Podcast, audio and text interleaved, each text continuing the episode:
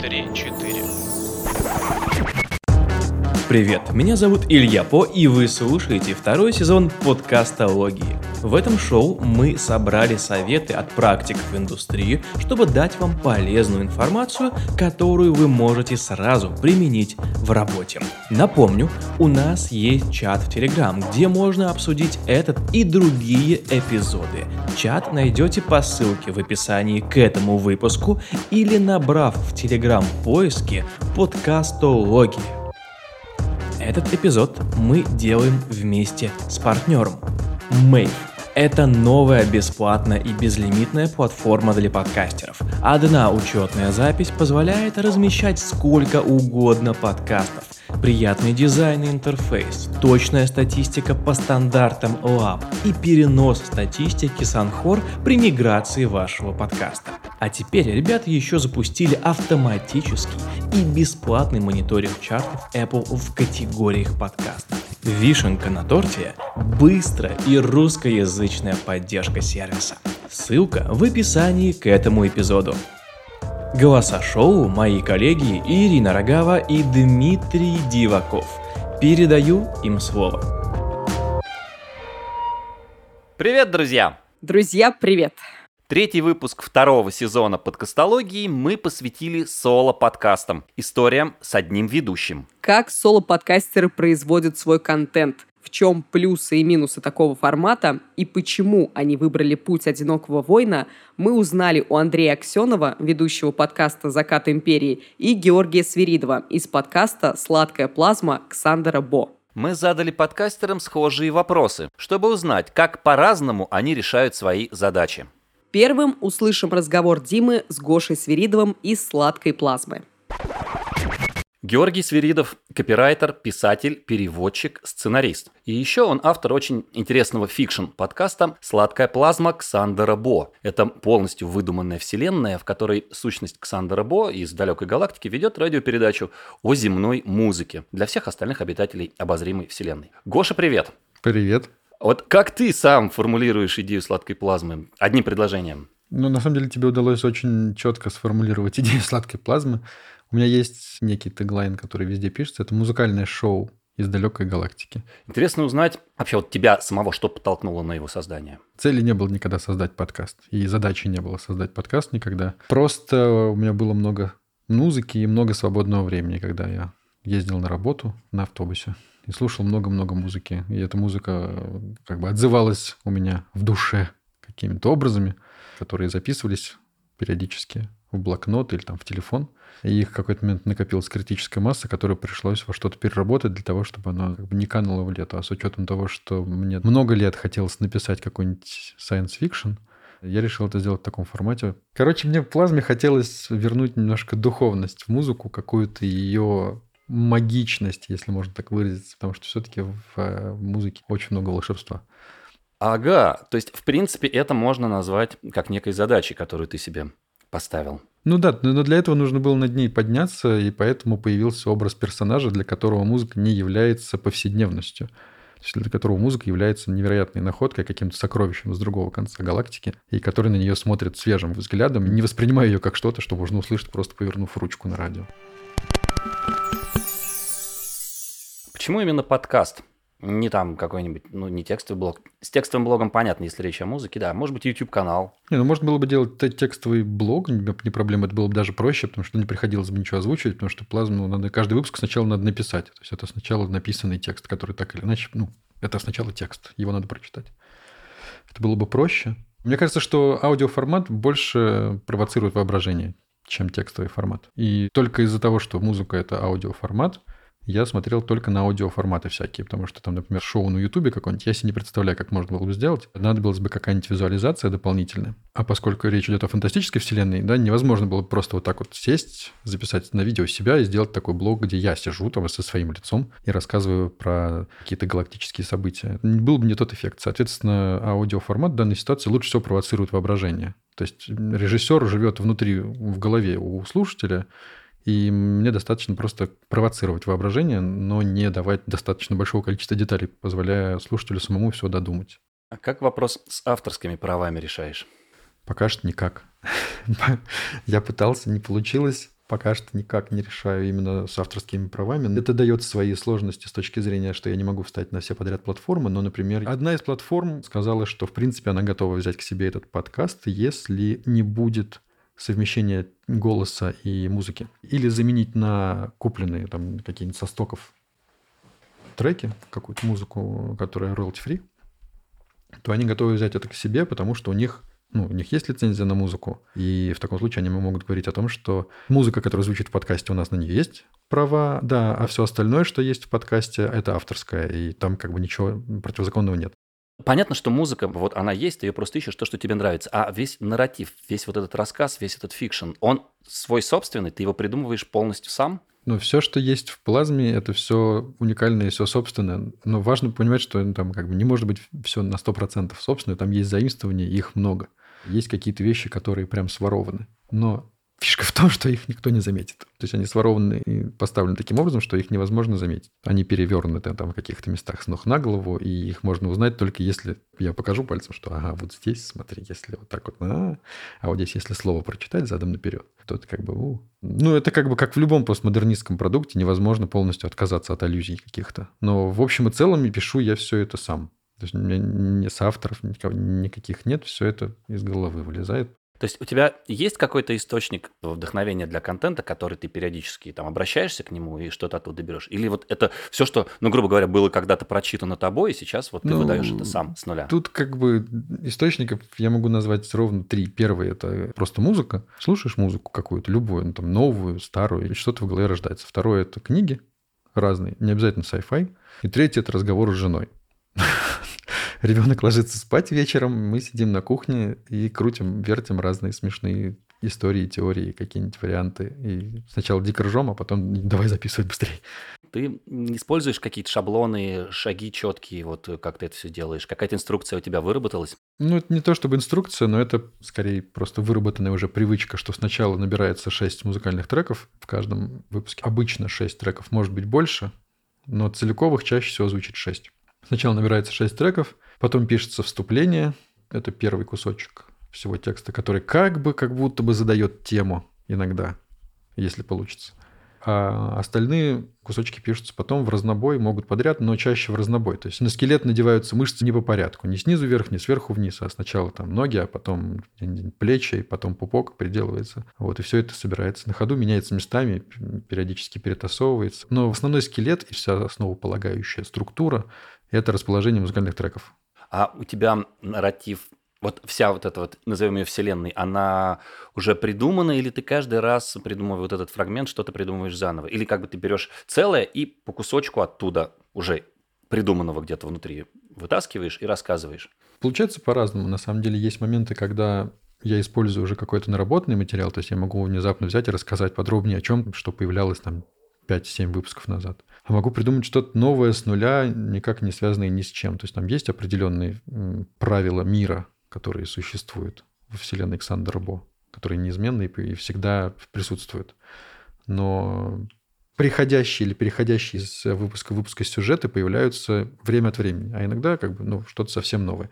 Причем мне нравится делать и так, и так. Мне нравится придумать совсем новые штуки какие-то, прям вообще оторванные от всего, что я до этого рассказывал. Но при этом классно бывает вернуться к каким-то сущностям, которые уже были придуманы для того, чтобы их углубить расширить. Я вот такой момент заметил. У тебя произошла некая эволюция, что ли, в подкасте. Потому что первые выпуски, они были немножечко другие. Они и по настроению, и по подаче отличаются от того, что стало появляться потом. Вот это эволюция. Это какая-то реакция на обратную связь от слушателей. Или ты сам это как-то послушал и понял, что надо по-другому. Или само собой как-то получилось. Ну, вообще, я думаю, это получилось само собой. Просто потому, что подкаст очень личный. То есть это такая штука, которая напрямую и абсолютно конкретно и точно отображает какие-то эпизоды в моей жизни. То есть люди, которые меня хорошо знают, могут по подкасту проследить события моей жизни с последние два года. Соответственно, подкаст менялся просто потому, что у меня менялась жизненная ситуация, и мне хотелось говорить о разных вещах. А ты все делаешь один или у тебя какая-то команда есть?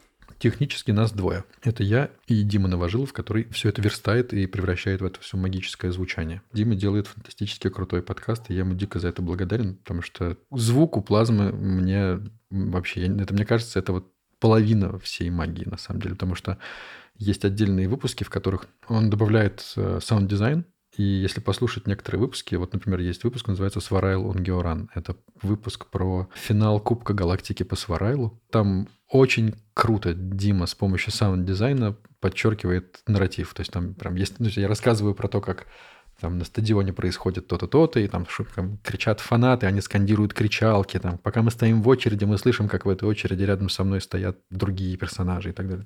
Это очень круто. В общем, в итоге мы делаем это вдвоем. Я записываю голос и собираю музыку, потом отдаю ему сценарий, и он из него верстает готовый выпуск. Сейчас еще, соответственно, он взялся писать вот музыку для подложек, потому что Дима еще, кроме всего прочего, композитор же. И он вызвался написать эту музыку, и я прям с нетерпением жду, что получится мысли, которые ты вещаешь в подкасте, насколько нужно оглядываться и смотреть на то, что хочет услышать аудитория, или можно просто вещать свое и вообще не смотреть на обратную связь? Мне кажется, в моем случае можно вообще не смотреть на то, что хочет слышать аудитория, потому что аудитория хочет слышать Ксандра Бо. И я ни разу не писал никто о том, что а, а вот напиши вот про это или сделай вот так. То есть люди иногда пишут о том, что ой, как классно было бы оказаться вот там. Или как здорово было бы посмотреть на то, что, о чем ты рассказываешь. Но с точки зрения, что, ой, а расскажи побольше про спадеус, такой интересный цветок. Слушай, а вот ты тут рассказывал про пса, а там, расскажи, пожалуйста, про там, как на ней устроена канализация в этом орбитальном городе. То есть, ну, у меня не было ни одного такого контакта вообще, в принципе. Мне кажется, люди просто завороженно слушают отборный поток фантазии. Поэтому, ну, как бы здесь этим невозможно управлять. И здесь, мне кажется, невозможно сформировать какой-то, знаешь, там запрос аудитории. Какой может быть запрос аудитории? Ну, аудитории есть запрос на качественный фэнтезийный sci-fi контент. И я вижу, как бы, на что люди реагируют лучше и на что они реагируют хуже – но меня как бы это не сказать, что драйвит. То есть я обратил внимание, что чем больше оторваны от реальности истории, тем они лучше воспринимаются, тем в них больше люди вовлекаются, и тем больше таких эпизодов прослушиваний. Во-вторых, я пытался делать некое подобие плазмы в Инстаграме. Там был аккаунт, который, по сути, был таким бортовым журналом Сандербо, как дневником. И в нем я пытался делать ну, просто записи самого, самого разного содержания, тоже вот в духе сладкой плазмы. И я обратил внимание, что когда ты пытаешься завязаться на какие-то события там, ну, в реальности, грубо говоря, и высказаться на них с позиции там, Ксандера Бо, допустим, они собирают гораздо меньший отклик, ну, банально, то есть меньше лайков, меньше просмотров, чем у контента, который абсолютно никак не привязан вообще ни к чему. То есть рассказать про то, вот началась пандемия, когда она только началась, я думаю, блин, я долго думал, влезать или не влезать, типа, говорить об этом ничего или нет, а потом в итоге рассказал про то, что, типа, ну, врачи вообще, типа, классные чуваки, вообще во всей галактике врачи одни из самых уважаемых существ, и здорово. Там, типа, X лайков. Следующий пост про то, почему на Земле все думают, что пришельцы — это такие серые чуваки с большими глазами. Как произошло, что начали на Земле так думать? То есть, какие события во Вселенной привели к тому, что это произошло? Типа, 5 X лайков. Ну и как бы понятно, что, наверное, людям больше хочется чего-то нового, чего-то фантастического, чего-то, что позволит отвлечься как раз от того, что вокруг происходит, и подумать о чем-то другом. Про аудиторию заговорили. Ты представляешь ее себе как-то? Вот ты ее рисовал, придумывал, на кого то работаешь? Вообще Или, нет. Для кого ты это делаешь? Вообще нет. То есть я вообще не представляю, типа, по какому принципу решается, понравится человеку сладкая плазма или нет, потому что из того, что, опять же, я вижу из небольшого количества подписчиков в Фейсбуке или в Инстаграме, это совсем, это вообще разные люди. Поэтому сказать, для кого этот подкаст, он для меня. Вот. Поэтому, наверное, он нравится людям, которые в чем-то схожи со мной по образу мысли, что ли. А можешь поделиться цифрами статистики? Самая первая главная статистика про сладкую плазму – это то, что она хостится на SoundCloud. Поэтому меня можно сразу предавать анафеме и говорить о том, что фу, все подкастеры уже давно ушли с SoundCloud. А мне просто лень. Мне лень разбираться с переездом на другую платформу. Это раз. Во-вторых, мне нравится SoundCloud чисто визуально. Мне прикольно, нравится их дизайн. Поэтому я могу назвать лишь цифры прослушиваний конкретных эпизодов на SoundCloud. Вот, к примеру, самый-самый первый выпуск, который вышел в мае 2019 года, у него всего лишь 3500 прослушиваний. При этом последний выпуск, который вышел два месяца назад, у него 1800 прослушиваний. И средняя цифра 2200, 2300. Это мало. По сравнению с любым другим подкастом, насколько я знаю, это, это очень немного. Но меня вообще это не беспокоит. Мне кажется, что это фантастически круто. Когда первый выпуск набрал 100 прослушиваний, я плясал и прыгал. И это было вообще невероятно круто, потому что, блин, ну круто, 100 человек услышали мою историю. Это же так офигенно. Я понимаю, что этим цифрам нельзя верить с точки зрения, там, что это не 1800 там, конкретно отдельных людей послушали всю историю до конца, но какое-то количество людей. Вот я вижу, у меня там 144 фолловера на SoundCloud. Круто. Мне кажется, это уже прикольно. 144 человека ждут, пока выйдет новый выпуск. 144 человека, между прочим, это, блин, два автобуса. Вот что расскажи. Про Инстаграм ты заикнулся. Инстаграм это была такая штука, как эм, поддержка да, подкаста именно. То есть какие-то дополнительные вещи, вот ты сказал, типа бортовой журнал. То есть это что-то, чего нет в подкасте, но то, что дополняет эту историю и вот формирует эту вселенную. Ну да, то есть там появлялись штуки, которые были, ну, они были стендалон, это был абсолютно новый контент, которого не было в подкасте. Попытка была двояко. Это было две цели у этого. Первая цель была расширить вселенную немножечко, действительно, как бы выйти чуть-чуть за границы именно еще музыкального повествования. В Инстаграме нет музыки, и мне хотелось сделать сам нарратив более ценным. Мне, в принципе, кажется, что на самом деле в плазме сам нарратив, все-таки тексты, они на самом деле занимают главенствующую роль. То есть музыка как музыка, она везде есть, ее кто угодно может где угодно послушать. Важен в плазме именно формат э, сочетания текста и музыки. Поэтому без текста плазмы нет, и без музыки то есть тоже нет. А второе, это была попытка наладить себе привычку писать почаще, именно этот контент, чтобы не было такой сложности с созданием выпусков, потому что каждый выпуск — это месяц большой тяжелой работы. Мне хотелось развить себя привычку на работы над таким контентом. В какой-то момент эксперимент завершился полуудачно. То есть я понял, что у меня получается, но у меня стало очень мало времени из-за работы. Вот, и мне пришлось этим пожертвовать. И теперь я просто потихонечку оттуда подтаскиваю какие-то штуки именно в подкаст, потому что там было несколько очень интересных находок, которые прикольно потом пересказать в подкасте. А аккаунт этот остался, он еще живой? Аккаунт остался, но я в него сейчас позже только такие, ну там выходит новый выпуск, и я перед выпуском делаю анонс, что он скоро будет, а потом выкладываю обложку с кусочком текста. Ну, то есть такое, скорее он дрейфует по волнам Инстаграма. Кроме этого, какие-то попытки выстроить, не знаю, какую-нибудь экосистему, там разные соцсети? Нет, я об этом задумывался, но опять же говорю, это, это потребовало бы очень большой инвестиции времени, а у меня его нет. И с одной стороны, как бы жалко, что нет, наверное, было бы круто, а с другой стороны, э, ну, значит, так хочу. Если бы хотел бы, наверное, сделал бы. Я боюсь, что это превратится в работу тогда, понимаешь? А не очень, не очень хочется. То есть так так как это не работа, то и о монетизации ты тоже не думал. Не, о монетизации я не думал, ну и как бы у меня, у меня есть Patreon. Есть Patreon, именно для подкаста. Да, у меня есть Patreon подкаста, и там, в общем, 6 или 7 подписчиков, и я им дико благодарен, на самом деле, то есть это прям классно, мне, мне приятно, что, что они есть, и очень здорово, что они решили меня поддержать, несмотря на то, что выхожу я, ну, как бы, условно говоря, нерегулярно. Это те, чьи имена упомянуты да, в описании. Да, там, в описании выпуск, каждого да, выпуска я, я их добавляю всех. У меня на патроне есть один из тиров, это когда ты становишься персонажем во вселенной Ксандер Бо. Есть даже один выпуск целиком сделан как раз вот после того, как один человек купил себе такую штуку. Хорошая идея. Вот. Я не буду говорить, какой это выпуск, но выпуск получился офигенный. Я реально, когда его сделал, такой, блин, как круто, давайте все так делать будем. Да, то есть тоже источник контента какой интересный. Да, но выпуск классный, человек остался доволен. Какие положительные и отрицательные моменты в э, соло-подкасте именно? Не, несколько штук. Ну, я могу с, с отрицательных начать. Первый – это то, что если бы у меня был, допустим, какой-то соавтор или там партнер, который этим бы тоже занимался, то меня бы, наверное, кто-нибудь пинал и подталкивал к тому, чтобы не лениться и выходить регулярно. То, а... что делает продюсер. Ну, то, что делает продюсер, наверное, да. С другой стороны, опять же, я не уверен в том, что если был бы продюсер, который форсит это все дело каким-то образом, то это было бы такое же хорошее. Мне кажется, что это могло бы быть значительно хуже по качеству. Положительный момент основной в том, что меня никто не ограничивает. Никто не, не говорит, что делать, когда делать, как. Никаких, собственно, рамок вообще в принципе нет. Делай, что хочешь, и будь, что будет. Отрицательные еще моменты в том, что, наверное, иногда ощущается такое ну, как бы с учетом того, что, опять же, что у меня есть жена, которая жутко все это любит. Короче, ей очень нравится сладкая плазма, поэтому у меня всегда есть человек, с которым можно это обсудить и пройтись по а, каким-то новым идеям.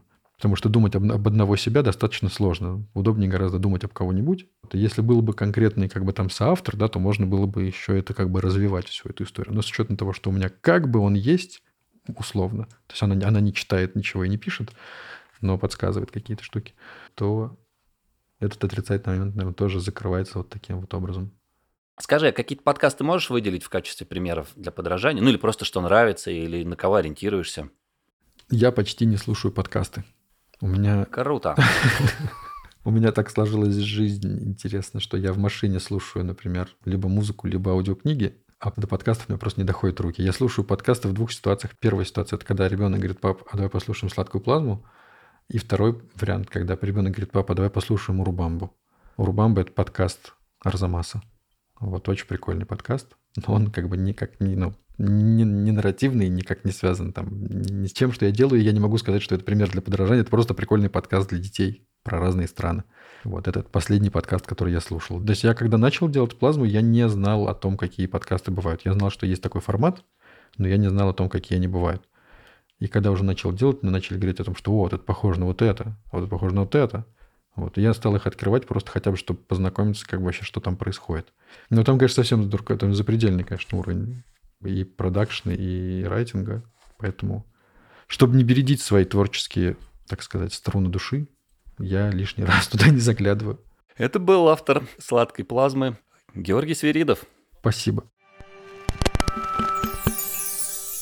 На примере Гоши Сверидова понятно, что нарратив — это не обязательно реальная история, и ее вполне можно делать одному. Включайте поток фантазии, свой писательский талант и, самое главное, делайте в своем ритме, и будет вам идеальный подкаст. Если словите творческий кризис, читайте книги, послушайте музыку и поговорите с близким человеком. Это вас вдохновит. Минусом работы одному Гоша назвал отсутствие пинков от соведущего. Иногда это тебя расхолаживает. Сталкивался ли с такой проблемой Андрей Аксенов из «Заката империи», узнаете из его интервью с Ирой.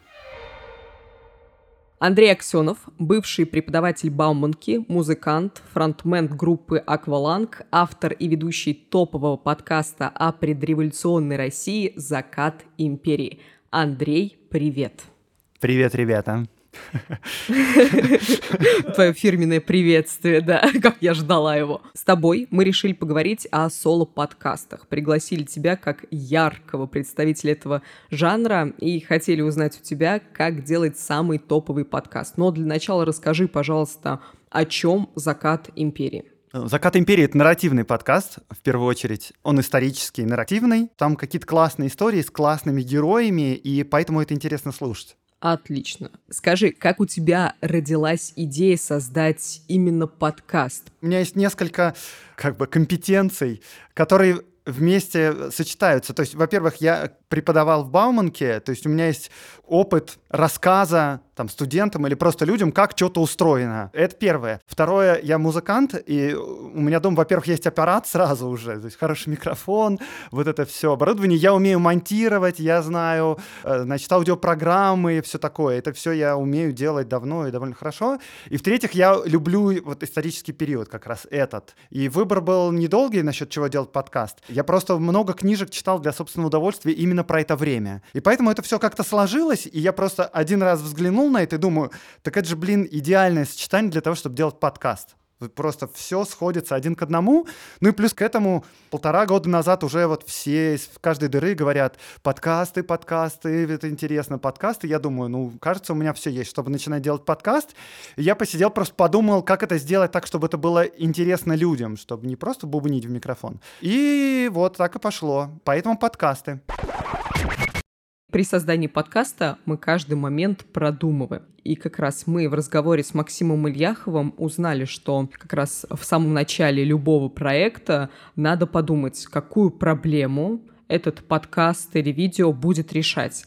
Какие задачи ты ставил при создании «Заката империи»? Это очень классный вопрос, который стоит себе задавать. Я многие себе вопросы задавал, когда планировал подкаст, но, кажется, этот не задавал, но на самом деле ответ на него есть. Ну, первая очередь — это развлекательный подкаст. То есть он решает проблему развлечения людей. Людям хочется э, там как-то классно провести время или занять себя. То есть в первую очередь я ставлю такой, это не образовательный подкаст. Во вторую очередь у него есть второе дно, как бы под идея, что было бы классно, если бы через вот эти истории про каких-то людей люди заинтересовались собственной историей страны и начали бы что-то читать или что-то изучать, но не обязательно. Этого не преследуется, я этого не ожидаю от своих слушателей. Слушатели, мне кажется, благодарны, что я не жду от них, что они будут знать там каких-то персонажей или еще чего-то такое. Вот, что они могут совершенно спокойно просто слушать классные истории про каких-то людей, которые там, э, не знаю, грабили банк, и закрыть этот подкаст и больше про Российскую империю не думать. Расскажи, пожалуйста, как ты находишь темы? То есть мы определили, что тебе просто нравится этот период, 20 век, ты его любишь, но, опять же, я думала, что это достаточно узкая такая тема, и контента не так много можно найти. На что ты опираешься при поиске? Вообще вопрос поиска тем — это, наверное, один из самых главных. То есть э, самое главное — это классная история, которую стоит рассказать.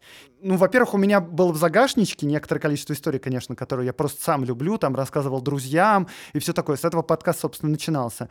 Но в какой-то момент, да, вот истории, которые уже прям на виду лежат, они заканчиваться начинают, и нужно специально их искать. Просто дело в том, что я там читаю книжки до сих пор всяких, хотя времени на это меньше, к сожалению, и какие-то статьи попадаются, тем не менее, все равно где-то там подписан на каких-то людей, историков, и я просто теперь охочусь на это. И если я вижу какая-то тема, и я сразу такой думаю, так, стоп, у меня есть специальный канал в Телеграме, очень удобно. Там вот сижу я и мой факт-чекер только. И, а, и патроны, кстати, я туда патронов впустил. И я туда просто кидаю ссылки в любое время дня и ночи на какие-то статьи, просто на каких-то персонажей, иногда просто на события в Википедии.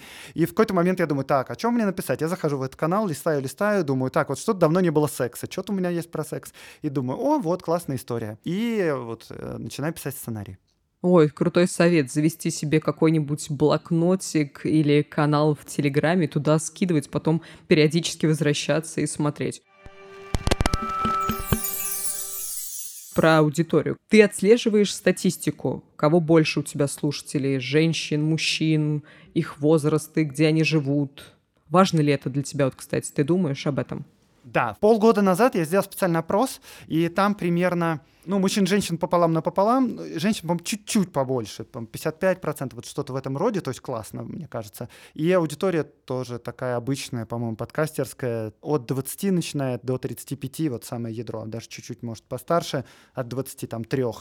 И это Москва в основном, Петербург, крупные города. Аудитория не специфически историческая, я этому очень рад. Это прямо у меня была одна из целей, чтобы не любителей истории к себе собрать в подкаст, а обычных людей, которым просто, чтобы обычному человеку было интересно слушать истории, но эти истории вот из начала 20 века. А вот когда ты узнал эту статистику, это как-то помогло тебе в производстве подкаста? Или наоборот, ты там подумал, а, у меня женщин больше, надо больше тем про какую-нибудь, как раз про секс, про любовь, романтические какие-то истории. Как-то это повлияло на качество твоего контента? Честно говоря, на контент это повлияло мало. Немножко я сделал выводов из этого, потому что в вопросе были еще такого рода вопросы, типа, э, кем бы вы хотели быть в то время? Ну и там, крестьянином, рабочим, путешественником, революционером. Ну и поэтому тоже можно было понять, какие истории, может быть, кому-то интересны.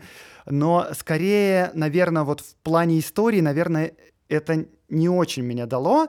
И в большей степени мне дает комментарии под выпусками. Там в Телеграме у меня есть чат, патроны иногда кто-то пишет. И иногда пишут, э, типа, вот это была супер классная история, офигеть, это мой любимый теперь эпизод. А, а я думал вообще, когда я готовил, я думал, это проходной какой-то эпизод. Я недавно выложил про там арктические путешествия. Ну, они там мерзнут, кто-то помирает э, в полярной ночи, возвращаются не все. Ну, в общем, я думал, ну, ну, типа такая история, ну, путешественники, ладно. И оказалось, что она так зашла, и все написали, ой, так интересно. И, а я думаю, я про путешествия никогда раньше и не писал, мне казалось, что там особо да нету секса и революции. Вот. Теперь я понимаю, что вот можно делать про путешествия, но я понял это вот не из опроса, а из э, комментариев. И вот я типа, угу, попробовал и зашло. Тебя. Ты ведешь один. Это сол подкаст, ты ведешь один, естественно. И это сложно. Расскажи, пожалуйста, как ты выбирал стиль общения со слушателями? У тебя вроде такой дружеский. Эй, ребята, всем привет! Сейчас я вам расскажу классные истории, которые я нашел. Как ты выбирал и как ты думаешь, важно ли выбирать стиль общения со своей аудиторией? Да, я думаю, что важно. Не сказать, чтобы я его выбирал специально, то есть это в некоторой степени естественный мой стиль общения. Ну и потом, я не знаю, у меня такой характер есть, наверное, у многих подкастеров он есть. Я люблю нравиться людям. Я очень не люблю, когда там кто-то расстраивается за меня. Не люблю расстраиваться, вообще меня это сильно влияет. Поэтому я люблю нравиться людям. И поэтому, когда я общаюсь с людьми, я стараюсь как бы мило выглядеть и мило общаться, и чтобы всем все понравилось, чтобы всем все было классно. Наверное, это в некоторой степени хорошо. Я надеюсь, что я не перебарщиваю с этим. И поэтому у меня вот такой стиль общения, да, вот привет, ребята, вот эта тема. Кстати, классно, что она зашла. Я предполагал, что это будет фишечкой, но не уверен был, что ее оценят и что это будет прям фишка. Но вот она тоже зашла в том числе. Но мне кажется, важно, чтобы это было естественно. То есть для меня это естественно так разговаривать. Но тут тоже нужно немножко подкрутить яркость для этого. То есть для меня это естественно, но в некоторой степени это для меня это игра, когда я так разговариваю. И если, например, у кого-то там депрессивное настроение, и вот это его стиль, и он там все время бубнит, то можно это чуть-чуть как бы выкрутить яркость на это, чтобы это было чуть-чуть гипертрофировано. Не переигрывать, но чтобы был виден стиль в этом. Мне кажется, это важно, потому что ну, вот есть определенное отношение к человеку. У слушателей важно создавать этот какой-то образ, который у него есть. Ненавижу спрашивать этот вопрос. Чувствую себя дудем, но это важно. Твой подкаст один из самых популярных. Что у тебя по цифрам? Расскажи, пожалуйста. Про прослушивание? Да. Вроде нормально все по цифрам. Ладно, извините, извините. Э, нормально по цифрам. За первую неделю у меня получается примерно 11-15 тысяч. Это за первый день в районе там 7-8 за неделю там 11-15, и за месяц, я, честно говоря, редко смотрю, но там где-то за двадцатку уходит. Это если считать в сумме, если посчитать туда Яндекс, э, ну там в, в контакты какие-то мелочи совсем приходят, там 200 где-то, не знаю. На Ютубе я выкладываю, кстати, параллельно, и там тоже отдельно считаю, на Ютубе где-то 500 прослушиваний может быть. Ну, короче, за неделю один выпуск примерно 11-15 тысяч прослушиваний. И он плавненько так растет. Да, да, хорошо. Когда мы разговаривали с Ильяховым, я запомнила одну фразу. Она просто мне в голову вошла и не выходит. Максим сказал, время, когда хороший контент популярный просто потому, что он хороший, прошло. Сейчас нужно делать так, чтобы о хорошем контенте узнавали. У тебя очень крутой контент. Что ты делаешь, чтобы о нем узнали люди? Что ты делаешь для продвижения? Это не вполне относится к подкастингу сейчас. Дело в том, что вот иногда периодически появляются какие-то новые области, в которых не очень много вообще людей. Вот, да, подкастинг, допустим, три года назад. Не очень много подкастов, их и сейчас мало не очень много слушателей, их вообще-то и сейчас тоже не очень много. Но при этом э, там почитать какую-нибудь «Медузу», какие-нибудь там э, что-нибудь еще, «The Village», и там все говорят про подкасты, подкасты, подкасты, все говорят про подкасты, и говорят про подкасты гораздо больше, чем, собственно, этих подкастов есть. Когда я начинал делать подкаст, вот, год назад, я зашел, значит, на полку в э, Apple подкастах в раздел «История», посмотреть, сколько есть исторических подкастов вообще. Их было три тогда. Три исторических подкаста. Я сделал четвертый исторический подкаст.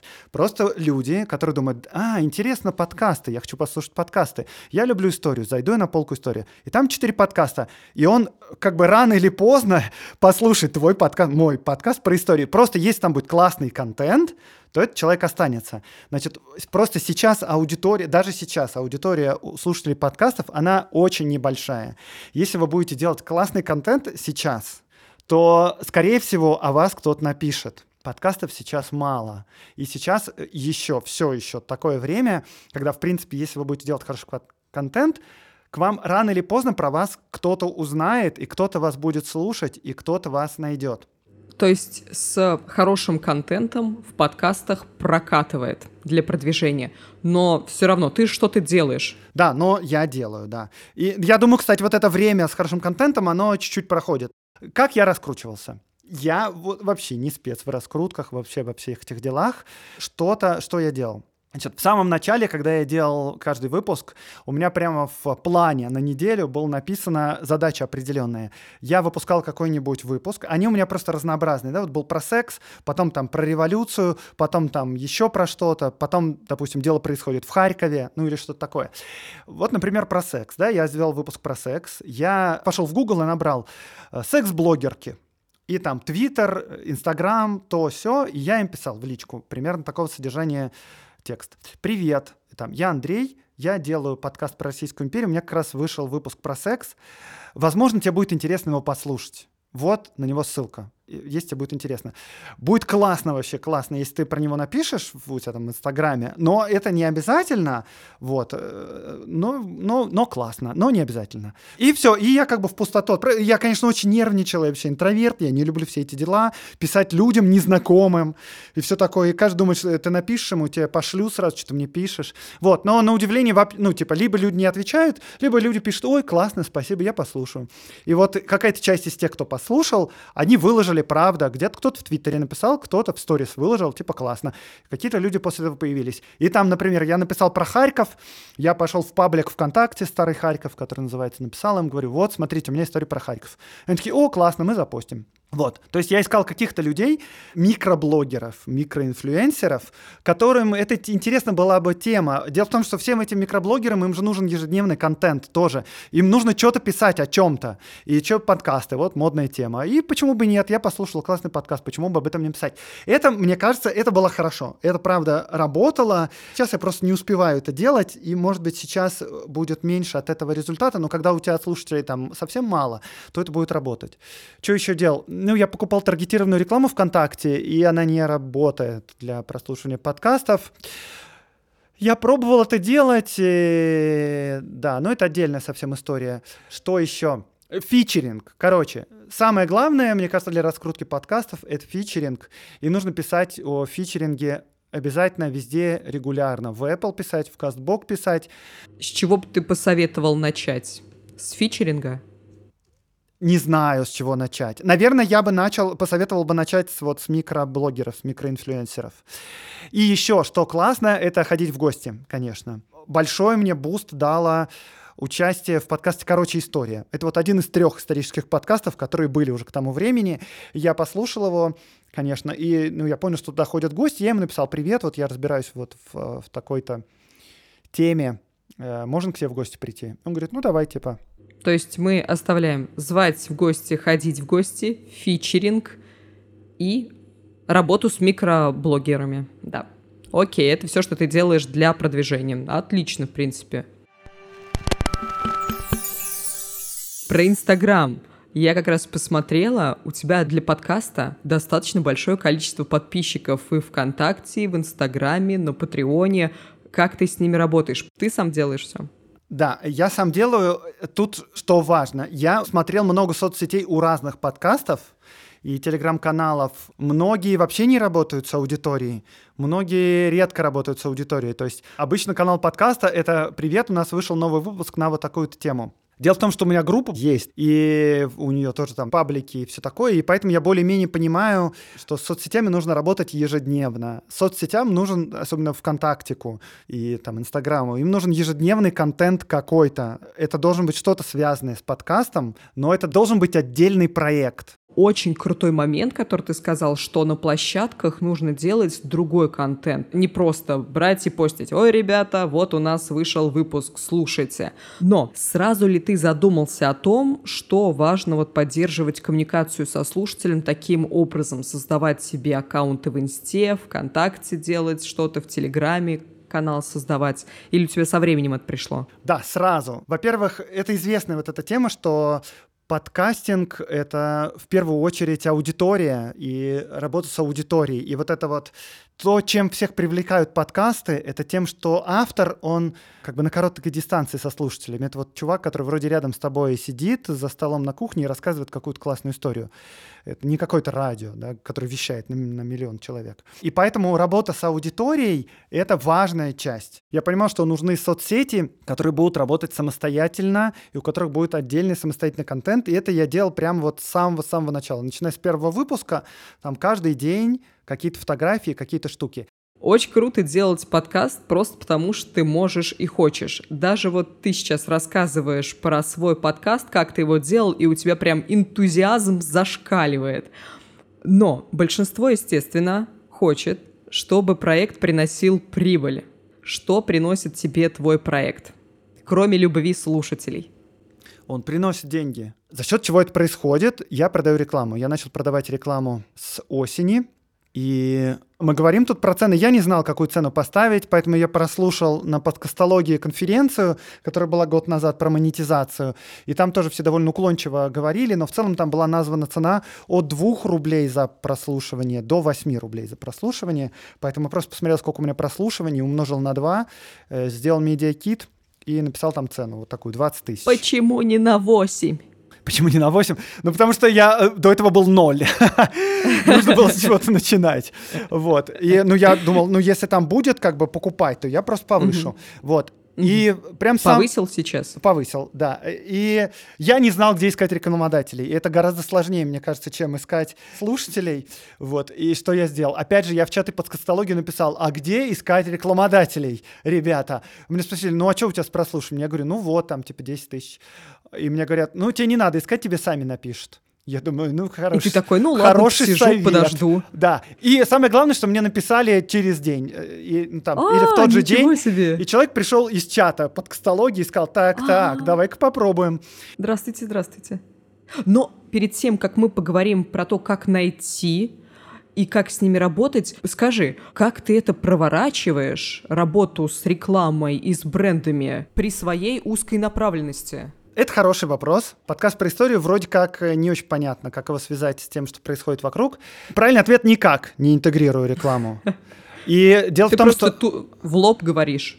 Да, в лоб, в лоб говорю. В начале я ее пытался делать в середине истории. И даже я думал, как бы так вот подвести к рекламе, чтобы она была в тему. И, в принципе, даже как-то вот какая-то там логическая мысль была за тем, что, а вот, значит, вот этот чувак, он знал 10 языков, а, кстати, у нас сейчас есть тематический рекламодатель. И там, э, да, какие-то приложения для обучения английскому. Но мне сразу пришла обратка от слушателей, которые сказали, блин, так обломно э, слушать рекламу в середине выпуска.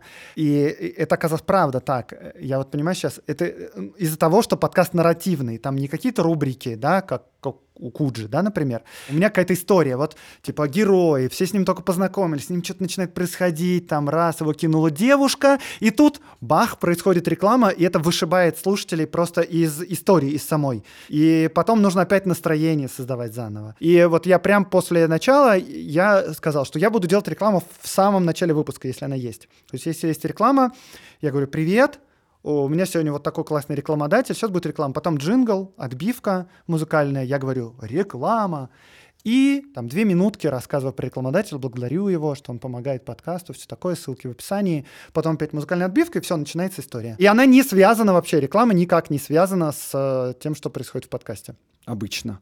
Но вот недавно как раз случился матч про прививочников, и я просто сначала написал сценарий, Потом я, пока его писал, думаю, ого, нифига себе, сколько тут совпадений с реальностью. Нужно его делать прямо сейчас, потому что у меня есть план небольшой вперед, да, где-то на три выпуска вперед у меня есть материалы. Я думаю, надо его вне очереди ставить, пока вот этот хайп вокруг прививок, пока люди никак не успокоились. И я думаю, все, через неделю его пишу. И тут мне пишет человек и говорит, слушай, я вот слушаю подкаст, все классно, и там я бизнесмен, и я, меня беспокоит, что происходит с прививками. Я слушаю, слушаю и думаю, так, стоп. Говорит, я хочу прорекламировать спутник Ви, что ты насчет этого думаешь? Я им говорю, так, говорю, вы знаете, что у меня сейчас будет? У меня сейчас будет выпуск про прививки. Вот, и, в общем, это прямо было, да, настоящий матч. Расскажи, пожалуйста, два положительных и два отрицательных момента в работе над сол-подкастом. Ну, нельзя поссориться с э, соведущим. Это раз. Это положительные, да. Ну, мне кажется, это важно, потому что работа в команде, она всегда накладывает определенные какие-то обязательства, нужно о чем-то договариваться, нужно идти на компромиссы, нужно что-то делать, но, с другой стороны, есть синергия какая-то, да, все такое. Но я понимаю, что мне вообще не нужно ни с кем советоваться, классная эта тема или не классная, все такое. И так как, мне кажется, многие подкастеры, особенно соло-подкастеры, это интроверты в некотором смысле, это очень классно ложится на характер, не нужно ни с кем советоваться, сел в уголочке у себя в комнате, сделал подкаст, записал его в шкафу, и все. И это, это классно. Очевидный, конечно, отрицательный момент тот же самый, что ты один, и что нужно очень хорошо рассчитывать свои силы, чтобы не выгореть.